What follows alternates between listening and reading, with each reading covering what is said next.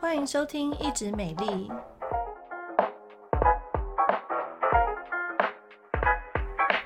我是皮肤科蔡依珊医师，我是皮肤科胡怡轩医师。今天要听到最后有 bonus 单元哦，蔡医师带你吃。美发师分享，女学生秀发居然藏上百颗头丝卵呢，真的超恐怖的。哎呦，讲到头丝哦，真的是很多人。年轻人啊，现在在开车的年轻人可能想说离我很遥远，可是如果是我们爸爸妈妈那个时代，他们一点都不陌生。那最近呢，这个新闻是澳洲呢有一个专门在处理，为什么他有这种专门的哈？嗯，专门处理头丝的美发师，头丝专门，头丝专门美发师哈。那他就去分享说，他在网络上分享他在帮一个女学生梳头发，然后梳下来有几百颗的头丝的蛋的这样子的一个影片，哇，议论纷纷，而且点。率超高，我想说，哇塞，香民是怎样重口味哈？嗯，难怪这个他们很喜欢看这种越恶心越越重口味的，他们觉得越兴奋。那头虱到底有多恐怖啊？头虱的话，它其实是接触传染的，而且它传染力很高。像是蔡医师刚刚说，早期的话，就是如果说。呃，学校的学生有任何一个同学有头虱的话呢，那没关系，大家通通牵去把头发剃光头啊，这么惨哦！女学生应该是剪短而已啦。嗯，对，像我妈妈那个时代应该就蛮多。哦，是是，那就是它的传染力非常非常的强哦，而且这个头虱没什么本事，就是很会下蛋。好，所以他就噼里啪啦一直下蛋。那那个我们刚刚讲说，班上只要有一个人有哦，哇，全班大家只要在那边玩来玩去的话呢，这个头丝也会不小心就移到别人的头上，然后也继续下蛋。然后我们这个皮肤科医师哈，其实我记得我在住院医师的时候，呃，我们也查过几个案例哈，就是我们已经比较少在已开发国家头丝是一个健康指标，就比较少出现。嗯、所以他刚刚讲说澳洲有，我也蛮讶异耶，我以为澳洲是已开发国家。对，如果跟这个新闻地点如果在印度，哈，我觉得非常合理，一点都不差异。嗯、但是如果是在澳洲，我就蛮压抑，说，哎，原来澳洲也会有哈。哦，所以这则影片才会那么被那个网友喜爱吧，因为他们在澳洲可能很少看过这种状况。可是刚刚又说那个美发师是专门处理头丝，他搞不好处理全澳洲，全澳洲的哈头丝专家哈。好，所以其实头丝啊，我们肉眼是。你乍看啊，看这个，假设像刚刚这个女学生，你放眼望过去，你就是觉得好像只有一点头皮屑的感觉，啊、哦，白白的小点点，对对对，你不会觉得说她头上有虫，哦，那头虱也会躲起来。那一般我们要在显微镜底下比较看得到头虱本本虫，哈、哦，头虱本虫。那头虱本虫，它这个下的蛋呢，它粘在头发上面，紧密的粘的，很像一个高脚杯，粘的非常紧哦。Oh no！那我印象中，就是我住院医师的时候呢，就是啊、呃，真的也有遇过说啊，爸爸妈妈带小女孩，她是国小的女生来检查，是那说班上有在流行啊，那我们就捡那个可疑的那一段，去显微镜底下去看。一放大一看，哇塞，妈呀，这虫会孵出来，你知道吗？哇，那鸡皮疙瘩，它已经不是虫卵了，已经快要爬出来了。对对对，它已经就是要孵出来了，嗯、所以其实真的是相当相当可怕啦。哈。那胡医师，你刚刚是不是说你也有遇过？哦，我也有遇过啊，我有遇过一个是，就是因为我们之前在大医院会有一些海外医疗的患者，哦，对，然后所以那个美眉她就是是。应该算是非洲非洲地区，就是我们的残存不多的几个邦交国的其中一个，呃、邦交国的一个小美眉这样子，是 然后就请我们皮肤科医生去看一下她的皮肤，然后看一下她的头发。然后其实我我去看的时候，那个妈妈就也知道说她那那个头是什么问题哦，他们大概都知道啦，对他们大概都知道，然后她就是说啊，这个头就是这这边很多白白啦，然后就是你真的不用太近看，其实你远远看。就会看出来那有什么不一样。哦，就是同时多到一个程度，嗯、已经已经多到说就是满头都是一颗一颗白白的白点。白白的颗粒这样子，哦、多到你知道那不是头皮屑，不是一般的头皮屑，哦、是。因为那些小白点就会粘在头发上啊，对对，对，跟一般头皮屑可能拍一拍就拍掉了，对，还是有点不太一样。头皮屑没有那种扒在头发发干上面啦，那但是那个虫卵的话会粘得很紧。嗯嗯好，那另外就是头虱的部分，它也会让你头皮很痒，所以病人也会想要抓，就是会不舒服。那再来就是说，嗯嗯、这它会大量下蛋，那下蛋完这些虫虫又孵出来，哦，所以其实相当相当可怕。对啊，而且它每天就是一只雌虫的话，每天可以大概产下三颗到七颗的虫卵，就拼命的下蛋就对了。对啊，而且像女生来讲的话，刚刚胡医师有讲说，呃，以前的小学生，哦，就是我们爸爸妈妈那个时代，真的有有有看到在流行头饰的话，就全班都头发都剪很短呢。嗯，对，那因为为什么要这样剪啊？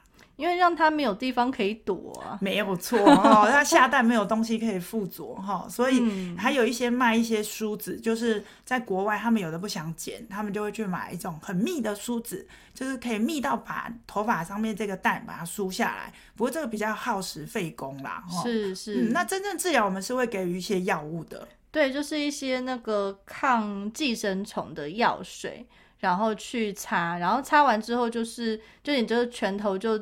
有点当做像是抹洗发精的感觉，洗发精这样去搓，然后呢，停留几分钟之后再冲掉。对，但是其实就是因为刚刚有说它传染力很强，所以全家一起住的人都要注意哦。嗯，对啊，而且如果说像是你们那个整一起睡觉啊，或者说毛巾有共用啊，一些衣物啊。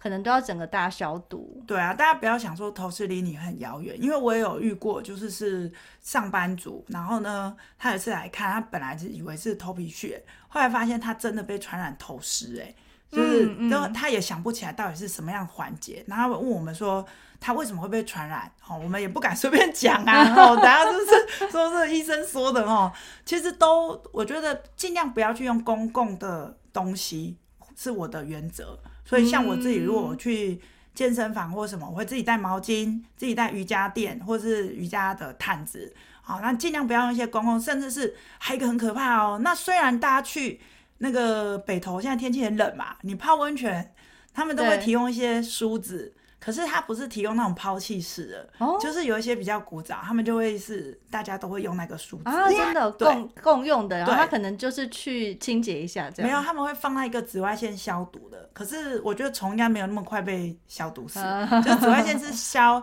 细菌啊、菌病毒啊，那虫虫可能应该没有那么快吧。所以我是建议，如果是这样，还是自己带自己的梳子最安全。哦，是，而且因为如果说你真的是头虱很早期感染的话。看起来的确就像是一些小头皮屑一样，对啊，就很容易轻忽。嗯。对对对，因为像是我前阵子就是有遇到两个案例都，都都正好都是小女生。然后第一个案例呢，就是家长就很紧张，因为美发师帮小朋友剪头发，就说：“哎，你这个头上很多小白点哦，有可能是头饰。”结果我真的有帮他。就是剪头发下来检查，它是粘得很紧的头皮屑哦，对，冤枉冤枉冤枉冤枉，呃，可能是因为那个女生就是才小学一二年级，然后刚开始学自己洗头发，嗯、所以她就是洗的没有那么干净，然后就头上粘一些头皮屑。那结果才过两三个礼拜吧，又有类似的案例，就是又有类似的，也是家长带着小女生来看，我想说，嗯，这个八成是头皮屑吧，对，然后结果一检查。没有哎、欸，不是头皮屑，真的是一个虫卵。天哪，真的是，所以真的是每一次都要去做检查哈。对啊，对啊。嗯、哦，那讲到头虱，是不是还另外一个亲戚？阴湿。对，阴湿路的阴湿哦。哎、欸，讲到阴湿，真的是我也看过他本虫好几次哈。就是在病人求诊的时候，其实台湾现在啊，哎、欸，这个哈讲起来有一点尴尬。因为讲到性病哈，它有性病有分非常多，性传染病 STD（Sexual Transmitted Disease）。对，那哦比较外面的是归我们皮肤科管。以前我们是皮泌一家亲，皮肤科跟泌尿科会放在一起，后来才把它分开来。是，所以现在皮肤科我们也是会看一些表浅的皮肤，呃，生殖器周围的一些皮肤病。那阴湿的话呢，它就归在我们的皮肤科。为什么呢？因为阴湿哈，哎，我跟你讲，阴湿会爬呢。它很爬很快，它爬很快啊！所以我真的有看过它就是在毛上面爬行，你就它很小，但是一般我们毛发阴部这边的毛发是不会有头皮屑啊，所以呢那里有白点，你就知道不对劲。然后病人又跟你讲说，那个内裤上面有红红的出血点，然后就跟你说奇痒无比，他们自己看不清楚，好，因为一般人很少能够。看清楚那边嘛，哦、嗯，所以我自己就遇过是，他去中立哦，这个男人的天堂啊，某一条后火车站的后面什么刀刮处什么之类的，哦、然后他就是去私娼那边消费嘛，哈、嗯，那其实大家知道性传染病的话，那个呃阴湿的话，它也算哦，哦，因为亲密的接触，嗯、所以这个病人也蛮蛮有趣的。他问我说啊，我怎么得的？我说啊，那不是很明显吗？哈，就是因果关系实在太明显了。对对对、嗯，所以阴湿的话，治疗方法其实跟头虱也蛮类似的，一样是把毛发要剃掉。然后呢，使用这个杀寄生虫的一些药来去做治疗。不过这边要提醒哦，如果有看到阴虱，赶快去抽血，因为其实很多性病是买一送一，可能不只是只有阴虱，你还有淋病啊、梅毒啊、哦、艾滋啊等等都有可能。那记得有潜伏期，嗯、所以呢，你一次抽血阴性，有时候我会建议你可能一个月后再去抽血一次，好检测一下。好，所以提醒各位民众哦，如果当你发现啊，你头上或者是私密处真的有一些很奇怪的小白点，怎么洗都洗不太掉，然后又合并一些瘙痒啊、不舒服的症状的话，还是可以尽早来看皮肤科，避免那些小虫虫越活越开心，越繁殖越多哦。我们变成虫虫乐园了。好，接下来进入单元叫做蔡医师带你吃。如果你只是想要知道刚刚这个皮肤健康、美丽保养的呢，那这边你就可以休息一下了哈。嗯、好，今天跟大家分享的这家店呢，叫做至诚豆浆坊。那至诚豆浆坊呢，其实是我看到网络上有人分享说，阳明山山脚下飘香二十年。它其实它就是很传统的早餐店，哦、但是很厉害，因为它的烧饼。它的蛋饼，它蛋饼是脆皮的哦，然后它的烧饼呢，跟你在路边吃到那种的烧饼完全不同等级。它烧饼哦是超层层分明，然后非常酥脆，冷掉也都很好吃，而且不会有个臭的油耗味。然后但是你去呢，就是你也知道台湾的。早餐店就有个特色，就是老板有他的 SOP 啊，对对对，要看老板心情。对，然后我去的时候呢，就就有听说，其实他他虽然叫阳明山脚下，其实他没有很远，他在那个芝山岩附近。哦，对，所以我是骑摩托车去的。我就把摩托车停好，我就去。他我在网络上，我先做好功课啊。如果你只要蛋饼跟豆浆，你就跟右边的讲。那如果你要烧饼呢，你要记得拿号码牌哦。哦，是哦。对，然后我就说，可是我的烧饼要外带。然后就有个女生很凶，老板娘看起来就是老板娘，都要拿号码牌。哎、欸，那我觉得就是这些 SOP 也是蛮难记的耶，这样害我买东西的时候很紧张。对，然后我就跟他说，好，我要一个烧饼跟一个。他说你不要现在讲，拿到号码牌叫你才可以讲。然后我就赶快 又跑去，他说你内用就去做好。然后我就想说，哦，好，好，已经很久没人这样叫我去做好，我就赶快去做好。然后我做好之后呢，哎，很快我的蛋饼就来，超好吃，而且一点都不贵。它不是普通什么厚皮硬皮什么软的那种什么软嫩蛋饼，它就是脆皮的，有一点像是酥脆型的，所以它非常非常的好吃，然后又很热，因为它现煎的嘛，哈，啊其实动作也蛮快的。然后我的烧饼呢，就是说他刚刚他就叫号码四十二号，四十二号在哪？我就想说怎么办？我的东西要不要拿？要拿还是不要拿？要过去跟他讲，所以稍微犹豫一下，他就说四十二号叫三次过号重排。哦，吓死我了！哦、我赶快冲过去跟他讲说，一口气吸一口气说烧饼夹、油条，还有一个那个呃韭菜盒子。就还有另外一个男生就说韭菜盒子卖完了哦，然后这就是韭菜盒子跟你最遥远的距离。然后我就说哦，好吧，因为我听说他韭菜盒子非常好吃，然后我就算了，反正随缘嘛。好，我就说这两个要外带，然后我就要回去做。他说你回去做好，等下弄好会帮你送过去。我们认得你是谁？然后我想哇塞，这么可怕，好恐怖哦。然后 anyway 我就回去我座位坐好，我就开心吃我的烧饼跟我的青江。然后很快的呢。哎，我的这个烧饼夹油条就来了，真的很好吃，我咬一口就知道它不同等级呀、啊，难怪真的是很多人是就是很远的地方过来。我觉得跟那个厚饼夹蛋、富航豆浆是不同类型的，但是如果说你有去阳明山玩，我觉得蛮推荐，而且一点都不贵。可是哦，它好像卖到十点就卖完了，哦、所以它要早一点，它动作非常快，然后就是你手脚要快。我喝清江喝到一半啦、啊，老板就说卖完了，哦、所以其实真的是生意蛮好的，就是推荐给大家。好、嗯，记得烧饼。加那个油条，然后韭菜盒子不是一般的，它的是酥皮的，所以他们家都是走酥皮路线。嗯、那环境当然就不要太强求啊，记得要拿号码牌。好，那制成豆浆呢，它的营业时间呢、啊、是每天早上五点到十一点，不过我觉得十点大家就卖完。